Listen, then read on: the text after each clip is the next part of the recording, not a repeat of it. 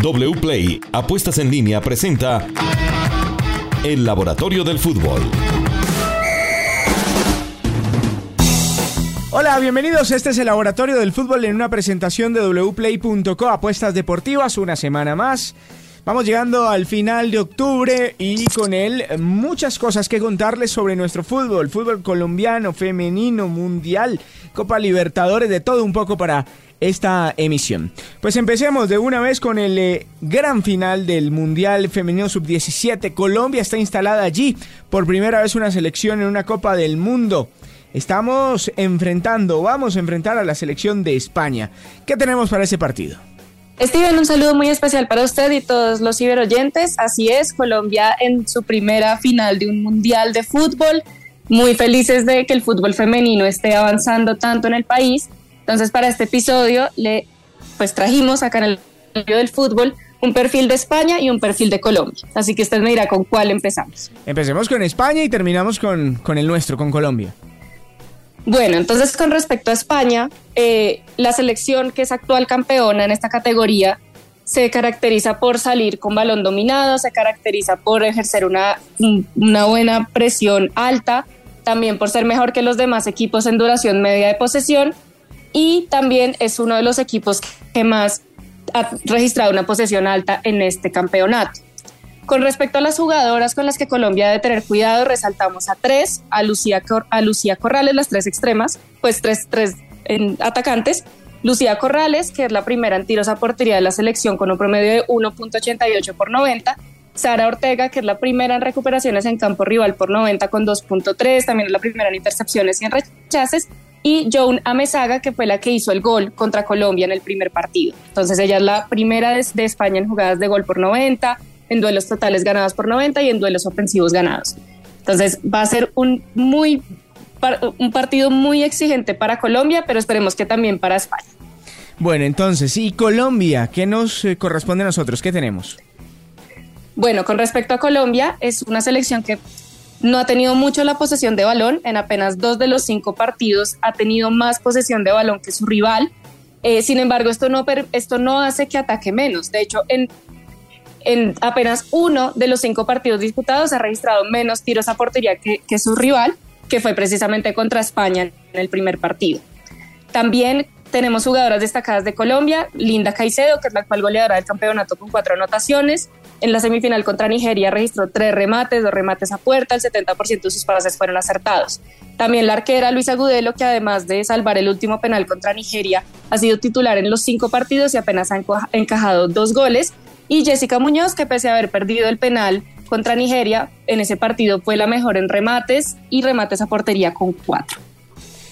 Muy bien, eso en cuanto a la selección femenina sub-17. Pero también estuvieron durante esta semana dándonos alegrías. Quedamos un poquito frustrados, por supuesto, queríamos ver a los dos equipos en las finales, pero, pero nada, llegar a 12, a dos semifinales, América y Deportivo Cali, creo que es un balance positivo de esta Copa Libertadores. ¿Qué nos dejó la Copa Libertadores y el paso de los dos equipos eh, representando a Colombia? Con respecto a la Copa Libertadores Femenina, resaltamos a dos jugadoras que de cada equipo que pueden seguir aportándole a la selección.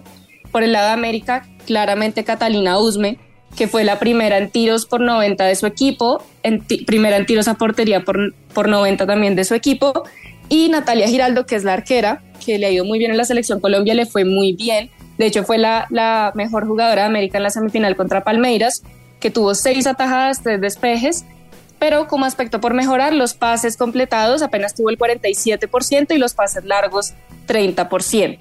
Con respecto a las jugadoras del Cali que pueden aportarle a la selección Colombia en el futuro o que ya le han aportado, tenemos a Ingrid Guerra, que apenas tiene 19 años, fue, tuvo el mejor promedio del Deportivo Cali en goles por 90, en tiros a portería por 90, en goles esperados por 90 y en duelos ofensivos ganados. También Yorelín Carabalí, de 25 años, que fue la primera en intercepciones por 90, primero en rechazos y primera en duelos ganados. Entonces, esas son las jugadoras que le pueden seguir aportando a la selección Colombia o que le van a aportar mucho en, el futuro porque tuvieron una gran Copa Libertadores. Muy bien, gracias Sofía. Y vamos a hablar del fútbol colombiano, las probabilidades, lo que se maneja desde la data para los equipos que están peleando por uno, permanecen en los ocho, o los que están soñando con meterse en la última fecha. Pues Steven, se viene la última, última fecha y ya tenemos la probabilidad de todos los equipos para quedar clasificados. Le voy a contar primero la probabilidad de los equipos de clasificar y después le cuento la probabilidad de cada partido para así al final contarle cuál es la tabla de posiciones más probable al final de la fecha número 20.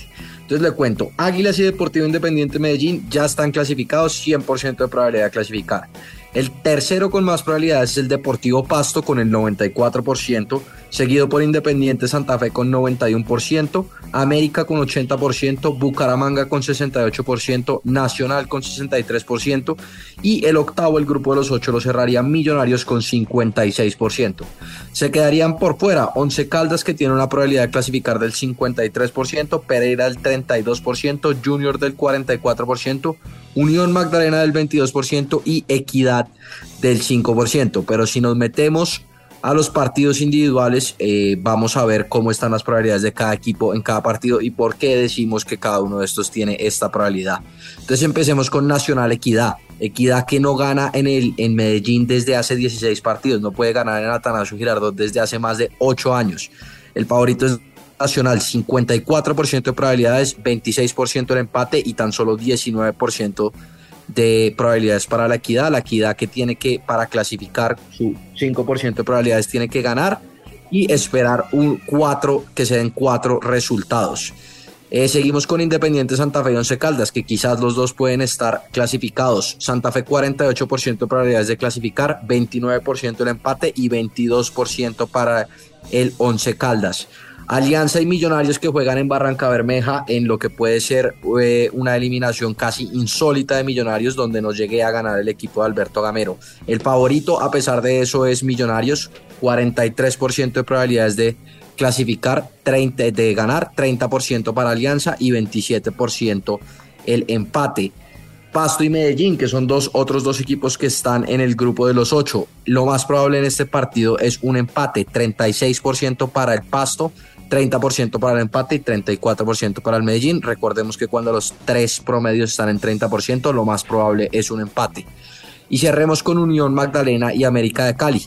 El América de Cali es el favorito en este partido, 43%, 28% para Unión Magdalena y 29% para el empate. Se me quedó uno por fuera que fue Bucaramanga Pereira. Que oígame este dato, hace 10 años el Pereira no le puede ganar ni como visitante ni como local al Bucaramanga. Eh, viene como, como favorito el equipo Leopardo, que además eh, es el mejor equipo teniendo en cuenta las últimas cinco fechas. El favorito entonces es Bucaramanga, 42% de probabilidades de victoria, 29 el empate y 29 el Deportivo Pereira.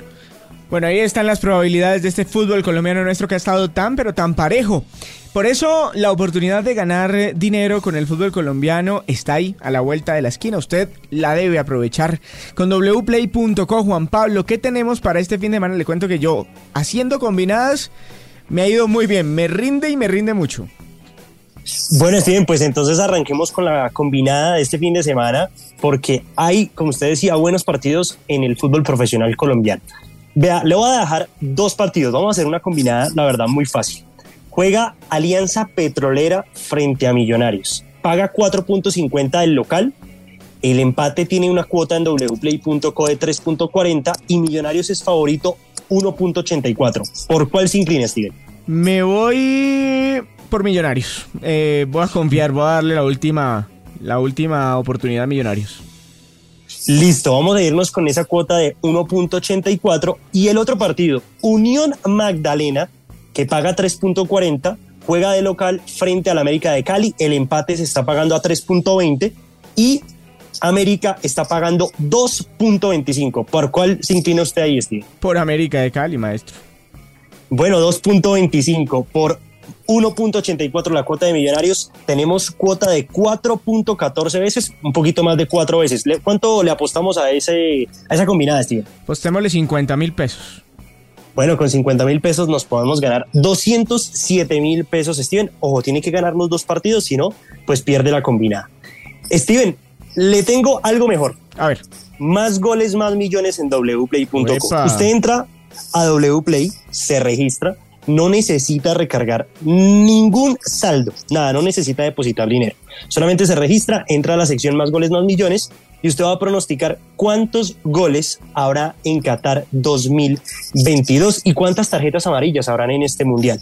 Yo le dejo un dato, Steven. A ver. Por ejemplo, en el último mundial se dieron 169 goles y se dieron 219 tarjetas amarillas.